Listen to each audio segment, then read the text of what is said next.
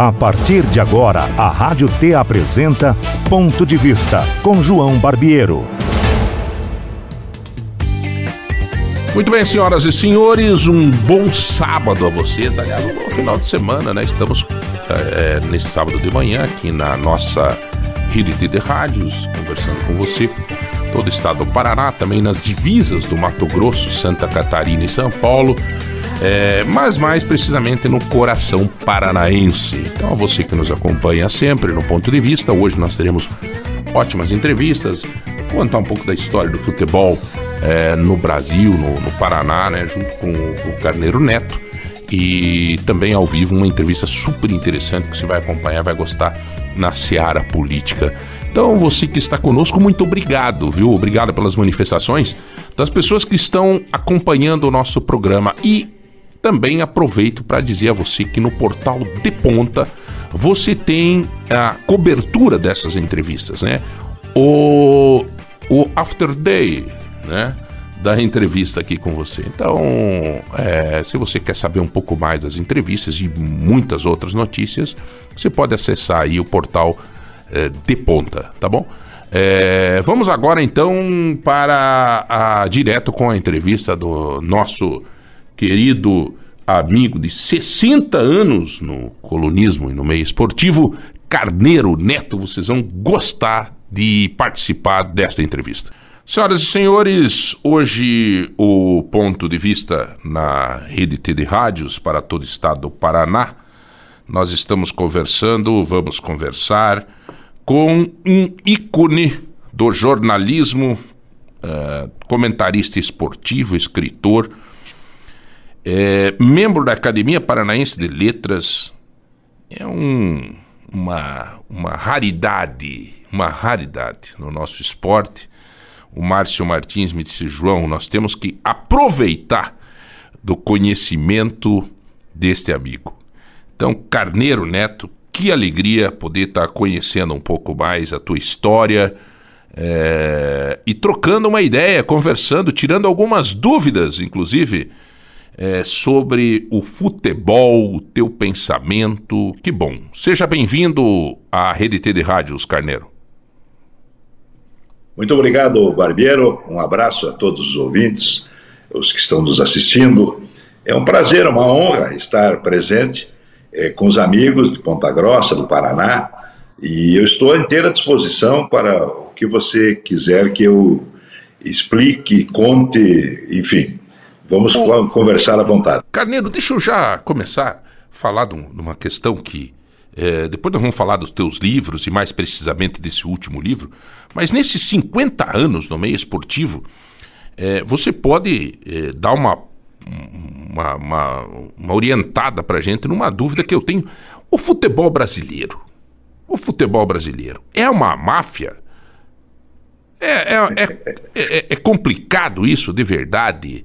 Existe chance, por exemplo, daquela Copa que o, o fenômeno estava meio, meio dopado lá, que não, não jogou direito? Ex existe possibilidades de acontecer isso nos bastidores do futebol brasileiro? A CBF? Qual é o teu pensamento, Carneiro? Olha, especificamente nesse caso do Ronaldo Fenômeno, não houve absolutamente nada. Na Copa do Mundo da França, em 1998, o que aconteceu foi um mau estado de saúde do Ronaldo e ele não, pôde participar da final com a França. O erro foi é, do treinador Zagallo, que deveria ter prestigiado o substituto, o Edmundo, mas insistiu com o Ronaldo sem as mínimas condições. Não houve aí nenhuma interferência e isso é um negócio complicado. O futebol brasileiro nada mais é do que um extrato do próprio país. Os dirigentes, os cartolas, são exatamente iguais aos políticos os gestores do nosso país. Então, os problemas são intrínsecos. Nós não, temos como parar, né? O homem crítica, o homem que é gestador público, privado, do dirigente de futebol. É o que temos, é o DNA brasileiro. Se não é o ideal, tem que temos que estudar mais, dar mais cultura para os jovens, melhorar os padrões éticos e morais do país para nós evitarmos esses transtornos que nós experimentamos na política, na economia e, por via de consequência, no futebol. Você acha que isso é uma questão de, de educação, de vai mudar? Você tem esperança que essa realidade mude? É, os cartolas, enfim, se, se, se acha que isso pode vir a mudar com o tempo, Carneiro? Olha, eu não, não, aí é um assunto meio complicado porque requer muito tempo. É, nós teríamos que iniciar uma reforma no país, o país cheio de deficiências, né? própria existência de Brasília é um contrassenso. Foi a capital da República e virou um anto de não. Então, esse é, você veja as negociações, é quase impossível administrar o país da forma como funciona a política. Né? Mais de 30 partidos financiados com dinheiro público e todos os governantes ficam amarrados. Então é muito difícil. Eu espero que um dia mude, talvez a gente, a nossa geração, não assista a isso, mas precisava mudar a Constituição, mudar certos é, fatores, e evidente que o futebol também mergulhou numa crise muito grande. Se você pegar os últimos presidentes da Confederação Brasileira de Futebol, todos foram destituídos cargo e todos respondem desde o Carlos Teixeira. Isso já são quase 20 anos. Então é muito triste o que está acontecendo. Por isso a seleção brasileira não ganha a Copa do Mundo há cinco mundiais. Por isso os jogadores brasileiros não produzem o que se espera na seleção, exatamente porque são muito ricos, ficaram milionários e ao mesmo não se preparam convenientemente, porque os jogadores também têm responsabilidade. Não é só o Cartola e o técnico. Né? O caso do Tite, por exemplo. Os jogadores também falharam. Agora, é, é, é, isso aí, é o caráter brasileiro. Eu não, não sei o que fazer, né? Eu não, não, me, não me compete, eu também sou brasileiro, né? Apesar de oriundi e descendente de portugueses, mas tem problemas na nossa formação na sociedade, evidentemente. Porque se o sul do Brasil tem um perfil, né, o São Paulo, o, o, o Sudeste, São Paulo, Minas e Rio de Janeiro tem outro perfil de pessoas, de, de crescimento econômico, e o Nordeste tem outro, o Nordeste, é evidente que existem diferenças de formação de povo. Agora, como nós somos um país continental, é, você há de convir comigo que nós também temos deficiências gravíssimas. Nós não temos, por exemplo, num país desse tamanho, sistemário. Então, todo o transporte é feito por rodovias. Então, não há rodovia que aguente. Então, o que é isso? É um truste lá atrás, com Juscelino Kubitschek, eh, na construção de Brasília, em que os empreiteiros foram beneficiados, os empresários automóveis, caminhões, pneus, e daí acabou o sistema ferroviário. Na metade do do, dos anos 1960, com a federalização das redes eh, ferroviárias, criou-se a rede eh, ferroviária federal e foi um fracasso de gestão. E hoje nós não temos sistema ferroviário. Quer dizer, das dez maiores economias do mundo, o único país que não tem sistema ferroviário é o Brasil. Agora, também não sei como, como responder. Como também é deficiente a nossa cabotagem, por mar ou via fluvial, pelos é, rios. Carneiro, é, é legal devagar nesse assunto, porque é, o, o, eu, eu penso que você tem nos falado, nos mostrado com isso, que nós, o futebol nada mais é do que o reflexo da sociedade que nós vivemos. É. Claro, é o extrato social. Todos nós somos reflexo daquilo que existe no país. Né? Nós falamos o mesmo idioma, nós temos uns costumes, uns gostam de carnaval, outros gostam de festa junina, e assim caminha o país. Eu, eu sou favorável à integração do Brasil, evidentemente, respeito todos os estados, conheço todos os estados. Aliás, graças ao futebol, à crônica esportiva, é, só corrigindo o Barbeiro, não hum. são 50, são quase 60 anos que eu estou na profissão. Eu comecei em 1964, portanto, há 59 anos, em Ponta Grossa, na Rádio Clube Ponta Grossense, com o Barros Júnior comandando. Então, a gente, na vida agora, uns estudos, estudo menos. Eu viajo, né? Países, conheci, nossa, sei lá, 60, 70 países, todos os continentes. Então, a gente adquiriu uma experiência maior, uma visão estratégica maior mas nada é fácil de se aplicar no Brasil. Você sabe quanto, tanto quanto eu, que as coisas no Brasil são muito complexas. E agora o futebol, que era uma reserva de mercado nossa, né? Por isso, o único país que ganhou cinco Copas, o único país que teve o rei do futebol, Pelé, etc. Só que nós não estamos bem, nem o futebol está indo bem.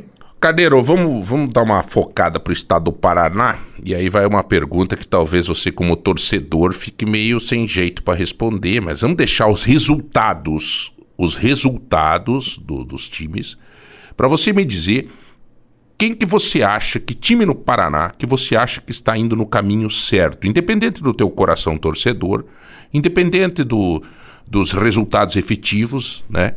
Dos, dos, devidos campeonatos que cada um está enfrentando, quem que você acha no Paraná, qual é o time que está indo para o caminho certo, que o, a experiência do Carneiro diz assim, este time ano que vem vai dar o que falar?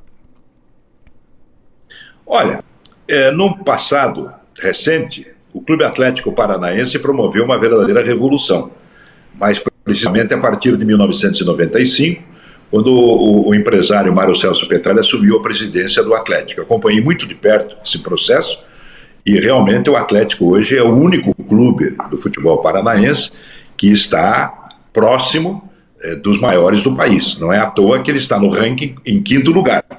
Ele está apenas atrás do Flamengo, do Palmeiras, do Atlético Mineiro e ainda do Grêmio pelo retrospecto do Grêmio. Mas se nós analisarmos os últimos cinco anos, o Atlético Paranaense está à frente do Grêmio, porque ele foi tricampeão estadual, o Atlético Paranaense, tricampeão estadual, é, bicampeão da Copa Sul-Americana, campeão da Copa do Brasil, vice-campeão da Copa do Brasil e vice-campeão da Copa Libertadores da América. Isso nos últimos cinco anos. Então ele está muito à frente, além do aspecto patrimonial. Tem o CT do Caju, que é o melhor centro de treinamentos do país, e tem a Arena da Baixada, que é o estádio mais moderno do país, com teto retrátil e tético. Então o Atlético é um caso à parte. O Curitiba parou no tempo e no espaço. O Paraná Clube está fora, há 10 meses não joga. O Paraná é o, é o retrato pronto e acabado da decadência, da má gestão do futebol brasileiro. Agora, nós temos uma novidade, que chama-se Operário Ferroviário de Ponta Grossa. Opa. Essa é uma grande novidade. O Álvaro Góes, os seus companheiros de diretoria, eh, se espelharam no Atlético, fazem um trabalho de reorganização. Foram muito infelizes no ano passado, por erros, inclusive, de técnico, de supervisor, etc. Mas caiu para a Série C, não, não estava no programa. O, o programa do Fantasma é ir para a Série A. Então ele que, tem que ter um tempo no, no, trabalho, agora vai ter que retomar. O Londrina, provavelmente o, o, empresário Sérgio Malucelli, que é o gestor do Londrina há muitos anos, vai usar a, a Sociedade Anônima de Futebol, a famosa SAF, e deve vender é, o, a parte do futebol, da gestão, para um grupo russo. Os russos e os árabes estão invadindo o futebol mundial, não é só o Brasil. Então o Londrina tem essa possibilidade. Mas é esse o quadro atual do nosso futebol. O Carneiro, o futebol hoje é business, né? É negócio, né? Os russos, os não sei o que, estão vindo para cá para ganhar dinheiro, não é para. É... Claro. Sempre foi, né? Mas ficou muito mercantil, sabe? Eu, a minha geração, né, eu sou mais velho que você, eu me recordo muito do vestir a camisa por amor, e não era só do Atlético. Eu mesmo vestia do Guarani, de Ponta Grossa, por amor, jogando no juvenil e futebol de salão. E quando eu ia para o time tentar uma vaga, eu recebi o convite para trabalhar na rádio. E eu, o futebol perdeu um perna de pau e o rádio ganhou um esforçado narrador, um esforçado comentarista esportivo. Mas naquele tempo era gostoso. Havia o dirigente amador, o homem que tirava dinheiro do bolso para manter os clubes, e isso foi até um, uns 20 anos atrás, 25 anos atrás. Daí houve a profissionalização. Com a Lei Pelé, começou a mudar o panorama no futebol brasileiro. Na Europa foi a Prime League. Com a crise dos hooligans, o futebol inglês entrou em decréscimo de público e financeiro. Ele entrou num declínio.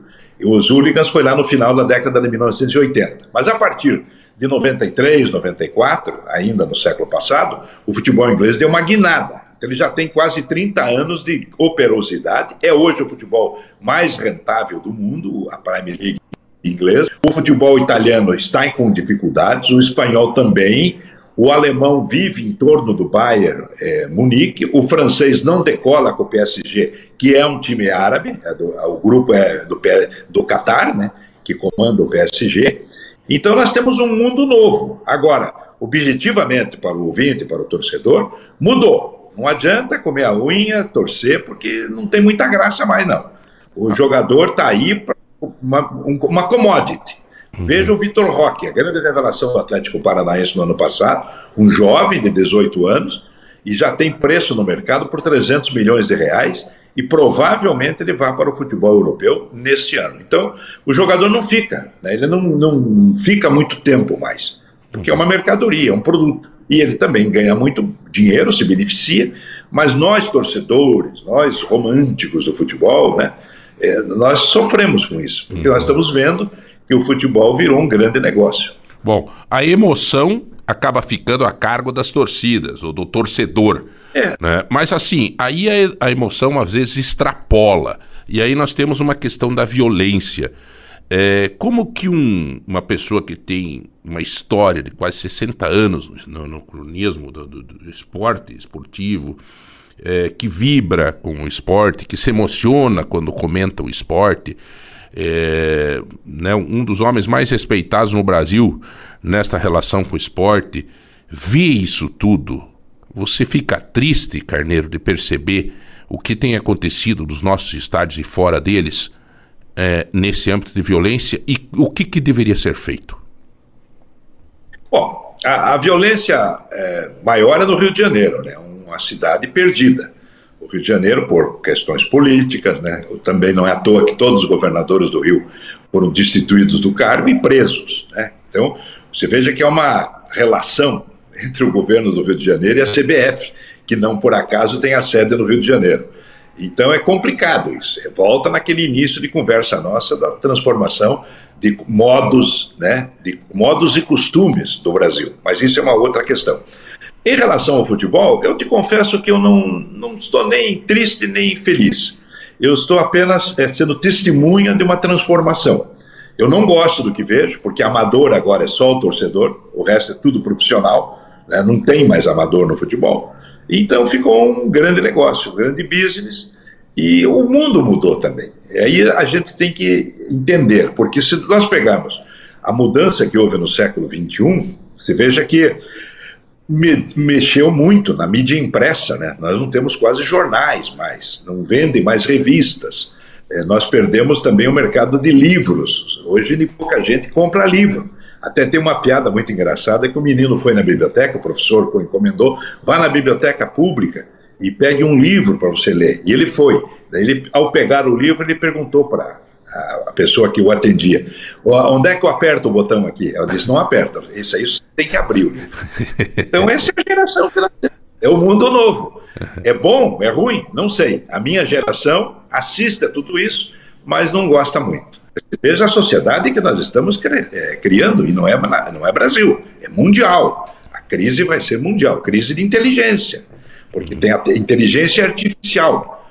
Eu não estou preocupado com a inteligência artificial, eu estou preocupado em manter a inteligência natural, que está acabando. o, falando em leitura, falando em leitura, é, você já escreveu oito livros, hein, Carneiro? É? Desses oito, qual é o mais marcante para você? Olha, é que nem filho, né? Cada um tem uma característica. O primeiro livro que eu fiz foi Jogo Limpo, primeiros cinco anos de crônicas da Gazeta do Povo. Eu estou na Gazeta do Povo, é, escrevendo na Gazeta do Povo há. Deixa eu pensar agora que eu estou meio perdido. Uhum. 84, 39 anos, é isso? 39 anos. Escrevo na Gazeta do Povo, agora no site. Então, nos primeiros cinco anos, eu lancei Jogo Limpo. Depois, eu lancei, em parceria com o Vinícius Coelho, falecido, Atletiba, a Paixão das Multidões. Aí é outra característica de livro. Era uma, a história do Atlético e do Curitiba foi um sucesso, vendeu muito, vendeu mais de 15 mil livros. Foi um sucesso, lançamos lá no Pascoal e no Passeio Público. Depois eu lancei, é, sozinho, a convite do Paraná Clube, é o Voo Certo a trajetória a história do clube. Foram oito clubes que se uniram através da, dos tempos para o surgimento do Paraná Clube, que hoje, lamentavelmente, é, está numa crise profunda. Depois eu, eu, voltei a lançar com o Vinícius Coelho em parceria é, O Campeoníssimo, a trajetória do presidente Evangelino Neves, o grande Sim. campeão do Curitiba. Certo. E foi um sucesso também, a torcida Coxa Branca adorou o livro. Depois, sozinho, eu lancei E-Fabulativos do Futebol, que são piadas, contos, foi um sucesso também. Esse foi o recordista. O editor se empolgou, porque vendeu muito, e vendeu uhum. mais de 30 mil exemplares. Eu acho que eu fui o, o recordista de, de, venda de livros é, naquela época, isso do século XXI. E depois lancei Hélio Alves, o feiticeiro do futebol, a história do supervisor, do técnico Hélio Alves. Depois lancei Jogo Limpo, que é uma pequena biografia minha, assim. Eu lancei há três anos atrás, é, com fotos, contando das minhas viagens, das minhas experiências em rádio, jornal, televisão, publicidade, que eu sou publicitário, e também sou tabelião de justiça em Ponta Grossa já há 38 anos. Então eu tenho uma história muito bonita, muito rica, modéstia à parte. E o ano passado eu lancei o Lá no Pasquale. O que, que é o Lá no Pasquale? Esse, é um livro de é, história. O Lá no Pasquale se originou, se originou no, no, no restaurante, né? Mas saiu público, em Curitiba. Num restaurante, um bar e uma boate. Uhum. E os pedalinhos. Né? Você veja que maravilha que foi aqueles quase 50 anos de convivência. Então nós estamos comendo um pastel, com o pessoal do futebol, eu com o Tim, o Elba de Padua Lima, técnico do Curitiba, junto comigo estava o jornalista Augusto Mafuz, daqui a pouco entrava o Ney Braga, entrava o governador, daqui a pouco entrava o Jaime Lerner, e iam comer o pastel, comer o bolinho de, de arroz, e chope, e conversa, então reuniam-se todos os dias no, no, no, no final da tarde, né?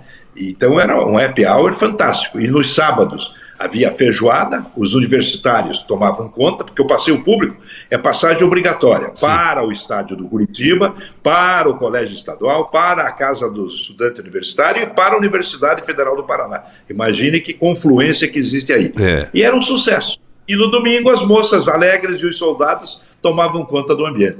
E lá no Pascoal, então, gerou todas essas histórias que eu contei. É um livro de histórias, de piada, de anedota, e também tem muita coisa sobre Ponta Grossa. Eu aproveitei e coloquei muito, porque Ponta Grossa também tem uma rica história de humor, de amizade e de confraternização. Você conta de uma forma bem humorada as histórias que aconteciam no Pasquale. É isso, né? É, irradiava a cidade de Curitiba, né? Uhum. Não era só no Pasquale quanto histórias de governadores que passavam no Palácio Iguaçu, quanto história de desembargadores dentro do Tribunal de Justiça, de deputados na Assembleia Legislativa, enfim, uhum. as pessoas com as quais eu convivi. Né? Eu vivi uma vida muito intensa, né? eu conheci os grandes líderes políticos e, e, e administrativos. Aníbal Cury, Aníbal Cury deve fazer parte do teu livro. Sim, tem umas duas, três páginas só do Cury. Então, é, e outros tantos, né? Jaime Canet Júnior, Manuel Ribas, começa com Manuel Ribas, o pontapé inicial, Bento Munhoz da Rocha, e, e, aí vem, e a turma do futebol, né? E tem a turma da, da literatura, tem os, a, intelectualidade de Curitiba, que também frequentava o Pasquale, e tem também o, os jornalistas, né? Os radialistas. Então é um mundo, e num mundo, na época, que não existia celular, o telefone era fixo. Então o mundo existia mesmo, não é um mundo artificial com redes sociais. A rede não era social, a rede era olho nos olhos. É, e ela se tornava muito mais forte, né, é, Carneiro? É, é, é, é tanto, tanto se tornava forte que ela predomina até hoje para você, né? Você até hoje está aí, com 60 anos de, de, de, trabalho, de colunismo, enfim, de, mas até hoje mantém-se essas relações. As relações olho no olho, ela permanece, né, Carneiro? Não são essas relações de WhatsApp aí. Melhor. Hã? Não, eu, eu uso o, tele, o, celular, claro, mas estritamente necessário, como nós estamos usando agora. Aliás, uma maravilhosa tecnologia, né? E, e eu que trabalhei muitos anos em televisão, em publicidade, eu me lembro a dificuldade que era para transmitir um jogo, né, no início, com aqueles, não existia ainda nem o videotape, então era filmado o jogo, o filme. Então, era uma coisa impressionante, era com câmera cinematográfica. E eu era repórter, e tinha um narrador, tinha um comentarista. Então, era isso lá atrás. Depois vieram os programas de televisão, inicialmente com aqueles, aquelas câmeras pesadas, depois modernizou-se. Eu, eu, fiz televisão, eu parei já há muitos anos, mas o rádio continua. O rádio é de uma, um dinamismo extraordinário. Bom, o, esse livro ele está à disposição é, aonde que, se alguém quiser adquirir esse livro, Carneiro, que eu ganhei de presente um já, viu? Emprestado, viu? Ganhei um emprestado do Márcio Martins. É, esse livro tá. É, mas o livro tá uma única livraria em Curitiba, na livraria da Vila. porque eu, na, eu, os outros livros eu lancei muitos na Livraria Curitiba, outros eu lancei no, em clubes sociais, mas este, por uma questão de, vamos dizer assim, de logística, eu lancei no, no, no Pátio Batel, Shopping Pátio Batel, que fica em Curitiba, e a Livraria da Vila, que é uma livraria muito boa de São Paulo, que tem a exclusividade da venda. É o único local. Eles também devem vender por, por através de, de, venda digital, sim, vamos dizer sim, assim. Sim. Eu não, não, não, tenho acesso a isso. Quais Aí são os Curitiba, projetos? Quais são os projetos do Carneiro Neto agora? Já está construindo um nono livro? Como, como é que está a tua vida hoje, Carneiro? Pior que estou, né? é, como eu disse para os amigos, o, importante é, o mais importante do projeto é viver, né? Eu comecei com 15 anos de idade, né? então já tenho uma certa idade. Então, mas outra, outra brincadeira que eu inventei, porque a gente fica meio doente, então fica meio triste, daí eu disse, mas não pode morrer antes de morrer. Sim. Tem que viver. Depois que morrer, Agora, então, antes de morrer, é, vamos viver. E vivendo, nós temos dois projetos: é, Casos e Acasos do Futebol, a história dos 115 anos do futebol paranaense, que nós estamos para lançar esse ano em parceria com o colega da Academia Paranaense de Letras, Hernani Buchmann, e o Tusca, o Ayrton Batista Júnior, da CBN Curitiba que vai substituir o Vinícius Coelho no projeto, porque é um projeto que nós já fizemos na Gazeta do Povo há 20 anos atrás. Foram fascículos que a Gazeta publicou, nós vamos atualizá-los agora e transformá-los em livro. E eu tenho um projeto que ainda estou pensando eh, para lançar daí o ano que vem, que é o centenário do Clube Atlético Paranaense. Eu tenho um projeto de livro intitulado Um Furacão Passou em Minha Vida. Nossa. E é possível daí que eu feche com 10 livros essa minha carreira modesta de Mas já tá, você já está trabalhando, né? Se você já tem esse título é porque no teu, no teu intelecto aí já está, já tá, ele está escrito já, né? Um furacão passou em minha vida. Exatamente. Um furacão passou em minha vida. É um enfoque diferente. Eu não posso fazer um livro que o clube deve fazer. Enfim, já existe a história do Atlético, vários autores, né? Mas eu faria um da, do meu ponto de vista. É, tipo assim, é, um manual para ser atleticano, para não sofrer muito e ter muitas alegrias. Então seria um furacão passou em minha vida. Como eu sou atleticano, eu sei do que estou falando. Bom, Carneiro, olha, prazerzaço conversar contigo. Eu vou te dizer uma coisa, Carneiro. Eu acho que é, eu estava pensando aqui, né? A emoção ela não fica só a cargo da torcida, eu acho, né? A emoção tá no campinho ali, né? Tá né, naquelas histórias de quando a gente era criança, né, Carneiro? Pegar uma bola, jogar na parede, dentro do quarto, jogar na parede assim, e esperar a bola voltar e, e gritar Tafarel! E se jogar na cama para pegar aquela bola. Essa é a emoção do futebol, né, Carneiro? Isso é que deixa ele vivo, né? Imagina a minha vida como foi maravilhosa, que eu jogava futebol na cancha do Guarani, chamava-se Cancha do Guarani, né, onde hoje é, é uma das agências do Banco do Brasil, é, em Ponta Grossa, na rua Augusto Ribas. E eu jogava futebol lá no Guarani e jogava nos campos, né, disputava o campeonato juvenil, Campo do América, do Olinda, do Cerâmica, 12 de outubro, não sei nem se existe mais, o Campo Alegre. Então era uma coisa extraordinária, a gente preenchia a vida assim, né? Com os 13, 14, 15 anos. Depois comecei a trabalhar em rádio, né? Daí eu fui diminuindo, continuei só com futebol de salão. Eu jogava futebol de salão no Colégio Regente Feijó, onde eu fiz o ginásio, né? e no próprio Guarani. Mas foi uma vida fantástica. Aquele tempo era maravilhoso. Hoje a gente fica assistindo, né? Você veja, passam 10 jogos por dia, de vários campeonatos, de vários países, de várias divisões. Aí eu pergunto: existem 10 bons narradores para tudo isso? Existem 10 bons comentaristas? Então eles querem qualidade na imprensa. É impossível. É. Porque com 10 jogos por dia é quase impossível. Janeiro, para encerrar. Cada... Para encerrar, o que, que você acha? É... Porque agora tá aquela coisa que ele parou, vai voltar, não sei o quê. O Galvão Bueno, qual é a tua. É uma pergunta meio popular agora que me veio na cabeça, assim, porque o Galvão tem uma história, tal, tal, daí agora ele diz que vai parar, daí já tem uma coisa que parece que vai, vai, vai transmitir os principais jogos é, pela Globo e tal. Galvão Bueno, qual é a tua, tua relação, Galvão? Olha, eu conheço o Galvão, cruzei com ele em vários momentos, né, em vários estados, pelo mundo inteiro. É, sempre tivemos um, um, relacionamento bom, e ele inclusive morou em Curitiba um ano, né, foi trabalhar na TV, na TV CNT, E ele é uma lenda né, da crônica esportiva de televisão. Porque existe uma diferença muito grande entre ser narrador de rádio e narrador de televisão. Os grandes narradores de rádio, inclusive eu, nunca aceitaram ir para a televisão. E os narradores que não eram tão bons no rádio foram para a televisão e se deram bem. Galvão Bueno, Luciano do Vale, Walter Abrão, falando dos antigos, não quero entrar nos novos. Da Atena.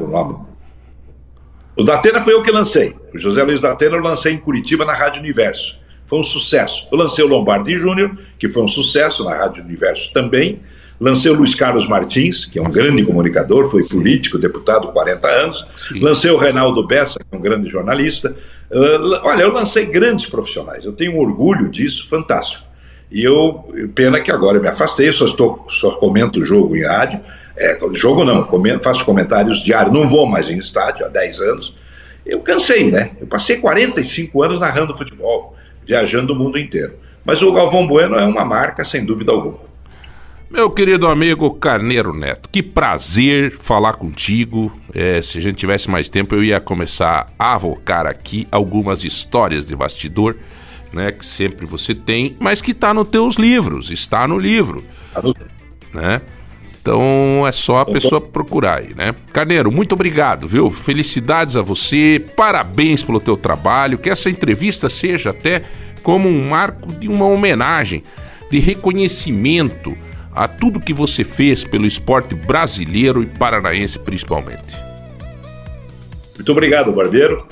É, hoje em dia, sim, é só pôr na rede, né? Aí todo mundo assiste.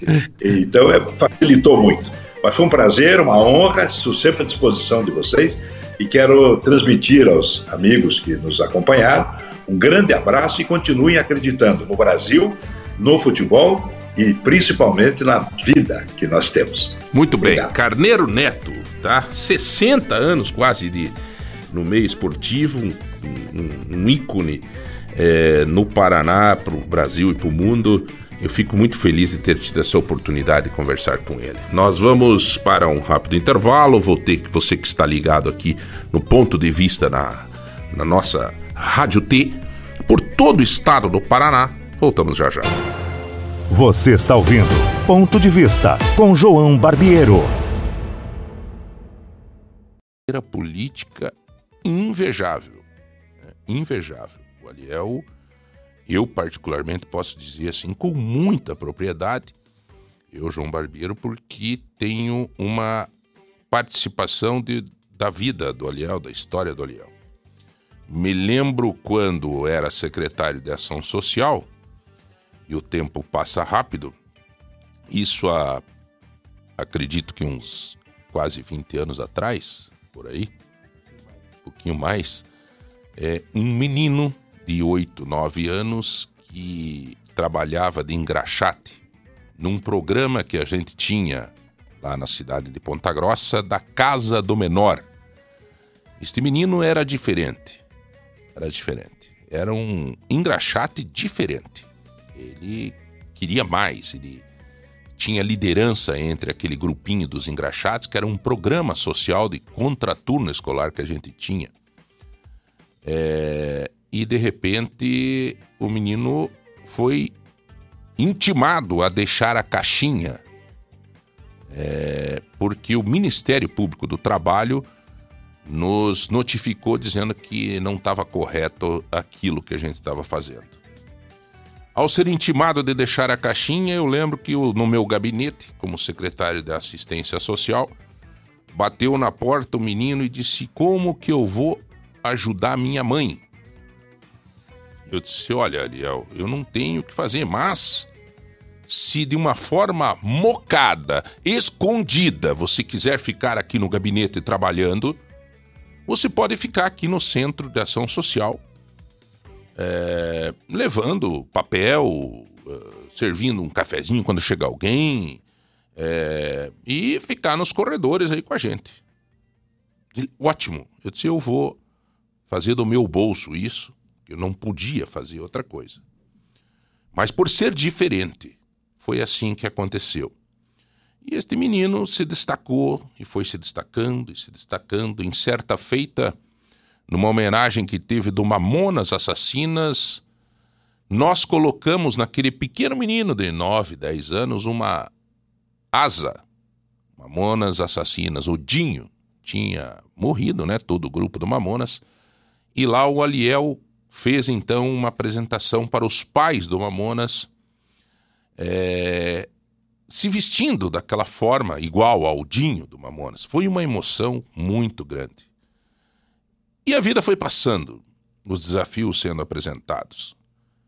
Recentemente, o maior desafio da vida deste deputado, a perda do pai.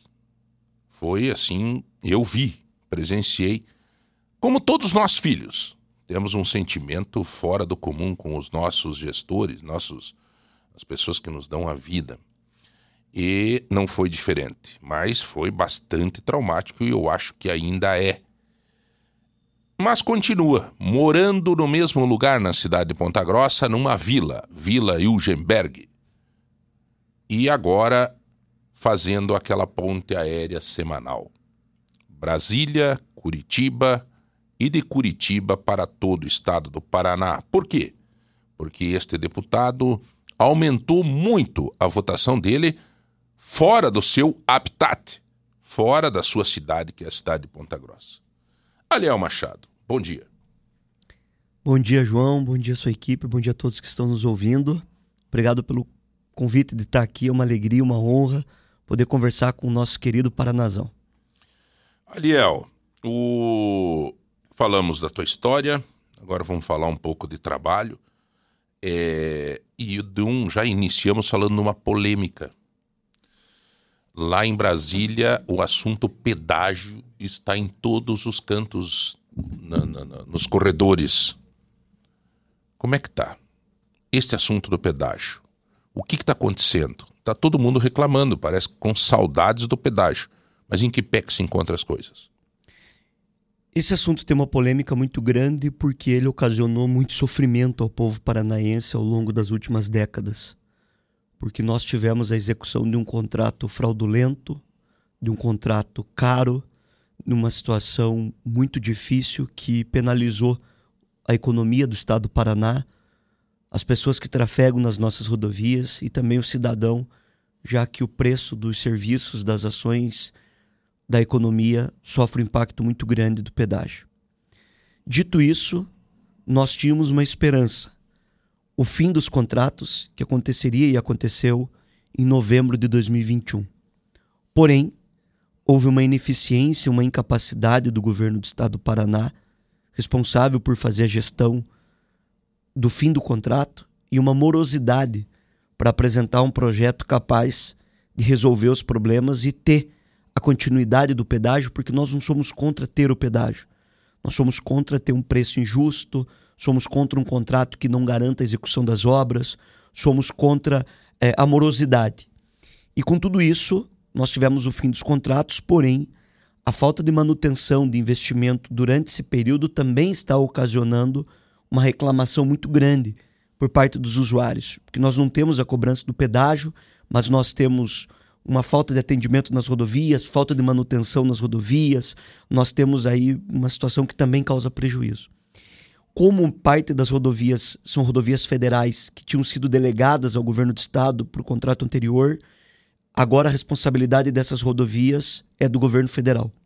E o governo anterior, na discussão do novo modelo com o governo do estado, tinha feito sugestões que nos causavam calafrios. Modelo de aplicação que seria muito ruim à população paranaense. O que mais te assustava bem na prática, assim, para o nosso ouvinte todo o estado saber assim, o que, que te assustava nesse modelo? Uma das coisas muito ruins no contrato anterior foi a famosa outorga. Outorga é quando você entrega uma, uma concessão, mas você cobra uma espécie de imposto dessas empresas para o caixa do governo. E isso onera muito o preço da tarifa. Também o modelo que fazia com que a possibilidade no leilão de você ter um desconto maior, ele era limitado. Portanto, ele beneficiava também essas pedageiras outras coisas no contrato que nós ainda estamos discutindo, mas que já avançamos muito. A mobilização que teve com a participação de personalidades políticas do nosso Estado, e aí foi uma união mesmo de grupos, ajudou muito com que a gente conseguisse segurar porque um contrato de 30 anos, quando feito, você, a exemplo do anterior, não tem mais como ficar chorando do leite derramado. E aí eu queria destacar o papel da deputada Glaze, do deputado Arilson Chiorato, do deputado Romanelli, da frente parlamentar que nós tivemos na Assembleia e de atores políticos que foram muito importantes nesse aspecto, porque tentaram colocar isso goela abaixo no governo anterior, governo federal e a continuidade do governo Ratinho. E felizmente nós conseguimos segurar isso. O governo é, do Ratinho, através do governador, compreendeu isso. Tanto é que nós tivemos já mudanças significativas nessas propostas, no que nós estamos dizendo aqui. O modelo é, já não é um modelo como outorga, isso já é um avanço muito importante. E agora o novo ministro dos Transportes, o Renan Filho, junto com o governo do presidente Lula, está se inteirando de todas essas ações, mudando algumas coisas importantes ali, para que a gente possa avançar e ter um pedágio com preço justo, ter um modelo que garanta as obras que o Paraná precisa para o seu desenvolvimento, Lembrando que esse debate não é um debate pontual, nós estamos tratando do futuro, as próximas três décadas do estado do Paraná, a necessidade que nós temos de infraestrutura em diversas regiões do estado. Um exemplo, João. É, o modelo ele pede é, agora o leilão do lote 1 e lote 2, que são os lotes mais atrativos pela quantidade de veículos. Já esse, pela esse situação. lote é qual região, olha? Pega a região aqui de Ponta Grossa, pega a região metropolitana de Curitiba, pega a saída para o Porto de Paranaguá, que são os lotes mais atrativos Sim. economicamente. Só que se você faz o leilão desses dois lotes, significa que os outros lotes podem ser menos atrativos. Portanto, o preço da tarifa pode ser muito mais elevado. E isso pode prejudicar o interior do estado, que é equivocado você fazer essa separação. Talvez o ideal fosse equiparar os lotes, os bons com os não tão bons. Claro para que o modelo da tarifa seja um modelo é, é, melhor, para que a tarifa tenha um preço mais justo, né? Então, nós temos muitos debates que vai desde o limite de desconto, o modelo do leilão, é, a, a, o leilão dos próprios lotes em si, e que nos preocupou bastante. Será é um que é, é um momento, talvez, da própria comunidade, da classe empresarial, que aliás não se envolveu muito nessa no primeiro momento. Lá atrás no governo Bolsonaro a gente via que estava indo tudo correndo esse assunto e indo e, e caminhando de uma forma assustadora. Mas é, é agora é um momento também de um pouco de calma porque querer acelerar esse processo é fazer com que ele vá é, de uma forma perigosa como você bem registrou. Agora nessa última semana que o governador está no Japão me parece que tem atores dentro do estado do Paraná que, é, sem o aval do governador, estão politizando esse assunto. Isso é, preocupa e as pessoas têm que observar isso. Porque politizar esse assunto do pedágio neste momento não é bom, né, Aliel? Nós temos que entender que a responsabilidade é de todos. Tem rodovias estaduais e federais. E o que, que nós temos de fato hoje? Nós temos de fato a situação Ponta Grossa-Curitiba. Nós temos de fato as obras que não foram entregues pelas pedagieiras no contrato anterior. E o que nós temos de fato é, em novembro de 2021 acabou o contrato e todos sabíamos, e a gerência estava sobre o governo do estado do Paraná, e não foi feito um planejamento capaz de no dia seguinte nós já ter um novo modelo implementado com preço justo, sem prorrogação. Porque quando eu digo isso, eu não estava defendendo a prorrogação. Só que se você sabe o que vai acontecer daqui quatro anos com um contrato ao qual você é o gestor, você não tem que esperar aquela ponta lá para começar a debater com a sociedade sobre isso. É preciso fazer com antecedência. E nós encontramos os erros que foram confirmados pelo Tribunal de Contas da União, que colocou que essa modelagem era perigosa, onerosa e não tão transparente como nós gostaríamos que fosse. Teve a participação do G7, teve a participação da FAEP. É, o governador compreendeu, deu o passo atrás, isso eu preciso elogiá-lo, é uma discussão que aconteceu. Agora, nós não podemos demorar tanto ao ponto de que esse prejuízo seja recuperável e também não podemos é, acelerar tanto ao ponto que você deixe questões Passe por cima serão de irrecuperáveis é. para um modelo como esse. Essa semana nós tivemos com o ministro, eu abordei na reunião do, com, a, com a nossa bancada principalmente o que vai acontecer até sair o pedágio, cobrando do ministro os investimentos necessários de manutenção. A boa notícia que trago é a garantia que nós tivemos com a aprovação da PEC da transição, que garantiu recursos para o governo federal.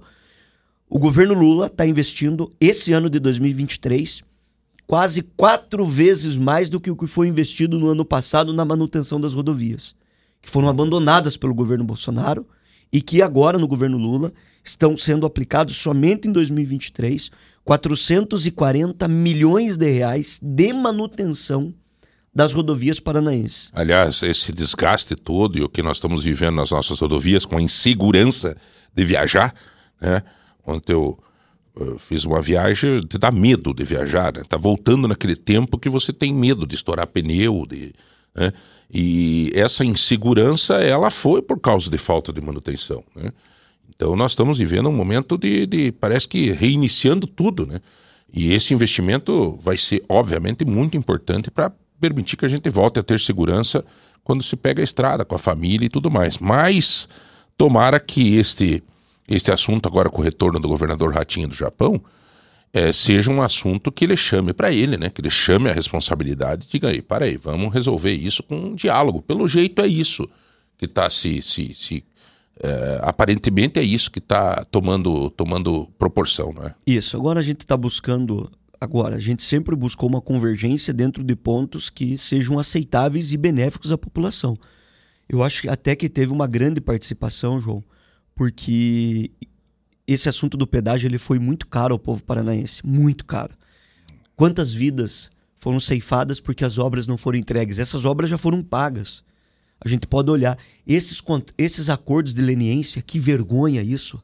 Que, que, que horroroso, que, que, uhum. que nojo que dá disso, da gente ver esse tipo de situação sem a participação da sociedade. Quem foi que decidiu isso? Foi um ou dois promotores? Teve acordo político em relação a isso? E as outras obras? E o valor que diminuíram das tarifas? E esse contrato fraudulento? Então, são situações que nos causam calafrios.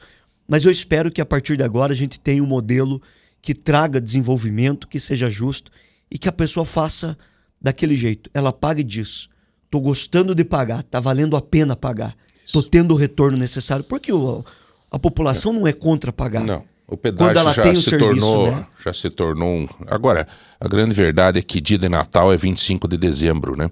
E assim como é esta data, é a data que finaliza um contrato. Se sabia se sabia disso. Esse, o, o, o problema começou ali. Né?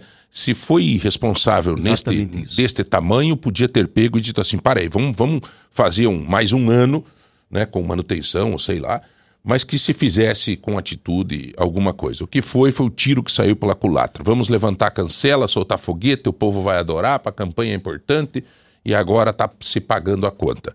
A verdade, né, ali, é o que vai rodar, rodar, rodar e quem paga a conta é quem usa, é o povo, né? E é a mesa. Você não tem carro, mas é o feijão que chega, que foi transportado e que incide aí no transporte aquilo. Agora, a agricultura está sofrendo, porque começa a colheita agora, né? O escoamento da safra e as estradas desse jeito, quer dizer, é um momento difícil. Bom, falando em momento difícil, a tua análise do início do governo Lula, o que, que você está achando? Você sempre foi um cara que é trabalhou muito, participou muito é, junto com esse grupo político, mas sempre teve muita, sempre foi perspicaz nas críticas também. Você acha que está se seguindo um caminho bom? O que, que você sente no início desse mandato? Bom, nós tivemos uma divisão do país muito grande e um modelo de eleição que infelizmente pauta hoje os debates, que são as fake news. Isso causou muito medo nas pessoas, né? Que as igrejas iriam fechar, que o direito das pessoas seriam sucumbidos, que a democracia iria sofrer e dentre tantas outras coisas que foram ditas. E o que a gente precisa, João, é de estabilidade. A gente não pode ter alguém que queira governar no caos, na confusão, na mentira, na guerra, no conflito. A gente precisa entender que quando termina uma eleição tem que se governar para todos e buscar resolver os problemas com prioridade. E aí eu faço uma referência muito grande à experiência do presidente Lula, de que de uma pessoa que é respeitado internacionalmente e que novamente abriu as portas para que o Brasil pudesse ter esse diálogo, tanto interna quanto externamente. E isso já nos, está nos trazendo resultados importantes. O presidente Lula disse que a prioridade era colocar o pobre no orçamento. Fazer isso significa voltar às obras de infraestrutura como Minha Casa Minha Vida, que retornou. Significa colocar novamente o salário mínimo como uma prioridade. Nós tivemos nos últimos anos a proibição da valorização do salário mínimo acima do índice inflacionário. O presidente Lula devolveu isso, já está em vigor. Nós tivemos um aumento nas estruturas financeiras para as obras que o Brasil precisa e tem urgência. Acabei de dar o exemplo das rodovias aqui do estado do Paraná. Essa semana ainda o ministro Haddad é, anunciou o retorno de 26 bilhões de reais ao cofre dos estados pelo prejuízo que o ICMS trouxe, que o governo anterior, na ânsia de fazer um debate e ter o convencimento das pessoas, ao invés de resolver o problema econômico que está beneficiando ainda poucas pessoas que são privilegiadas no Brasil, ele tirou dinheiro do caixa dos estados, o dinheiro que é usado para manter a polícia militar, o corpo de bombeiros, as escolas estaduais, os serviços essenciais e tantas outras coisas. Então, a análise que eu faço é muito positiva. São apenas três meses de trabalho, menos de três meses de trabalho, com conflito, depois do dia 8, com a baderna e a bagunça que fizeram em Brasília, eu estava lá, é, com um país dividido, com medo. Eu acho que a oposição é importante, as críticas são importantes, eu acho que todos cometem erros e acertos. Quando existe o erro por dolo, tem que ter punição. Agora, nós não podemos viver numa inquisição e no discurso fácil daqueles que atacam a política como se ela fosse separada da sociedade. A política é uma parte da sociedade. O que acontece nela tem a ver com a sociedade. E a sociedade que precisa participar, precisa criticar, precisa estar presente, né? Eu acho muito importante porque o modelo de transparência voltou, o acesso à lei de informação, os questionamentos que a sociedade faz. Isso é muito importante. É lógico que você não vai descobrir nada errado se você esconder as coisas, se você não der acesso às pessoas. Ó, nós estamos olhando aí o caso das joias.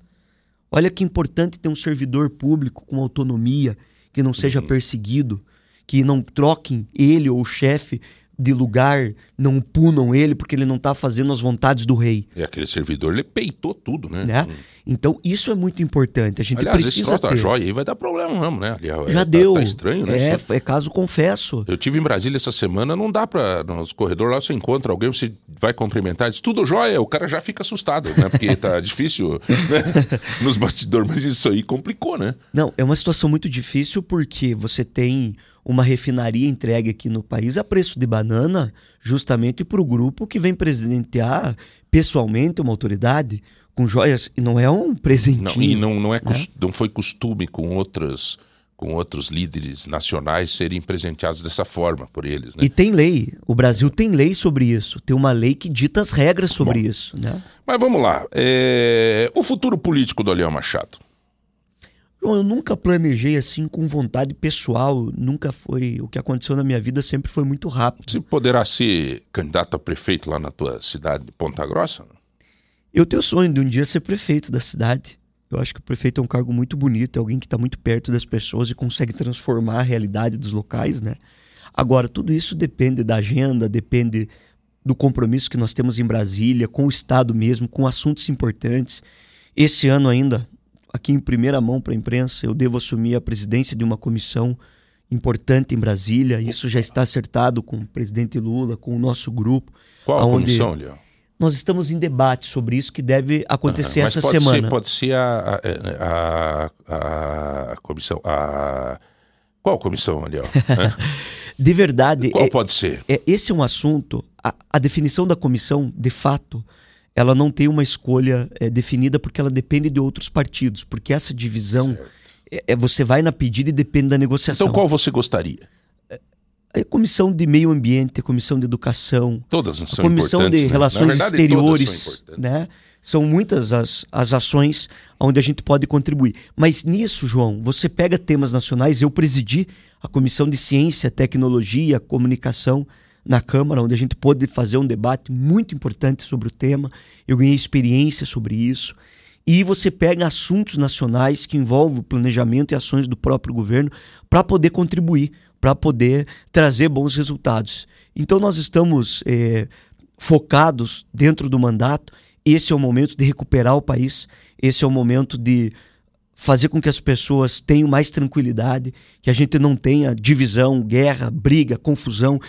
Nós precisamos de previsibilidade, precisamos que as pessoas tenham esse é, é, entendimento para que ela possa investir, para que ela possa acreditar no nosso país, para que a vida das pessoas melhore. Essa é a razão do poder público existir. O Aliel, nós estamos existir. encerrando o nosso horário. Eu queria te fazer uma última pergunta. É... Daqui três anos e meio, por aí termina o teu mandato e você vai olhar para trás e dizer, conseguir efetivamente, claro, se você não for candidato a prefeito, conseguir realizar isso, qual é a joia da coroa que você quer para esse mandato? João, eu acho que o grande debate, talvez 80% dos políticos que pensam de verdade nas pessoas vão dar essa resposta. O grande desafio no nosso país é fazer uma reforma tributária que traga mais justiça social. O nosso país é muito injusto. Nós somos um país rico, com riquezas naturais abençoado por Deus. Nós temos condições que poucos países do mundo têm e nós não sabemos desenvolver. Não é crescer, é desenvolver, fazer com que isso chegue na vida das pessoas. Não é possível, João, nós ter um sistema que penalize as pessoas mais simples. Não é possível que nós tenhamos um sistema tributário que penalize quem gera emprego, que penalize as pessoas que, que acreditam e beneficie o capital especulativo. Olha a nossa taxa de juro. Quem que está ganhando com isso sem produzir, sem gerar emprego, sem se preocupar, sem ter que pensar em comprar uma antena para expandir a rádio, em comprar um trator para aumentar a produção, em comprar um equipamento para a indústria aumentar? Nós somos o 13º país em produção científica e inovação e apenas o 64º país que consegue produzir isso. Nós produzimos o conteúdo acadêmico, nós temos as condições de manufatura e nós não temos a produção aqui dentro do nosso país. Isso acontece com o petróleo. Né? E por, por quê? Porque nós temos um país que privilegia a especulação. Para o povo que está me ouvindo, para as pessoas, o nosso país tem uma trava. O nosso país deixa de acreditar em quem quer desenvolver. O nosso país pune na cobrança de imposto, por exemplo, o consumo do cidadão que tem que comprar comida e beneficia os milionários que não pagam imposto.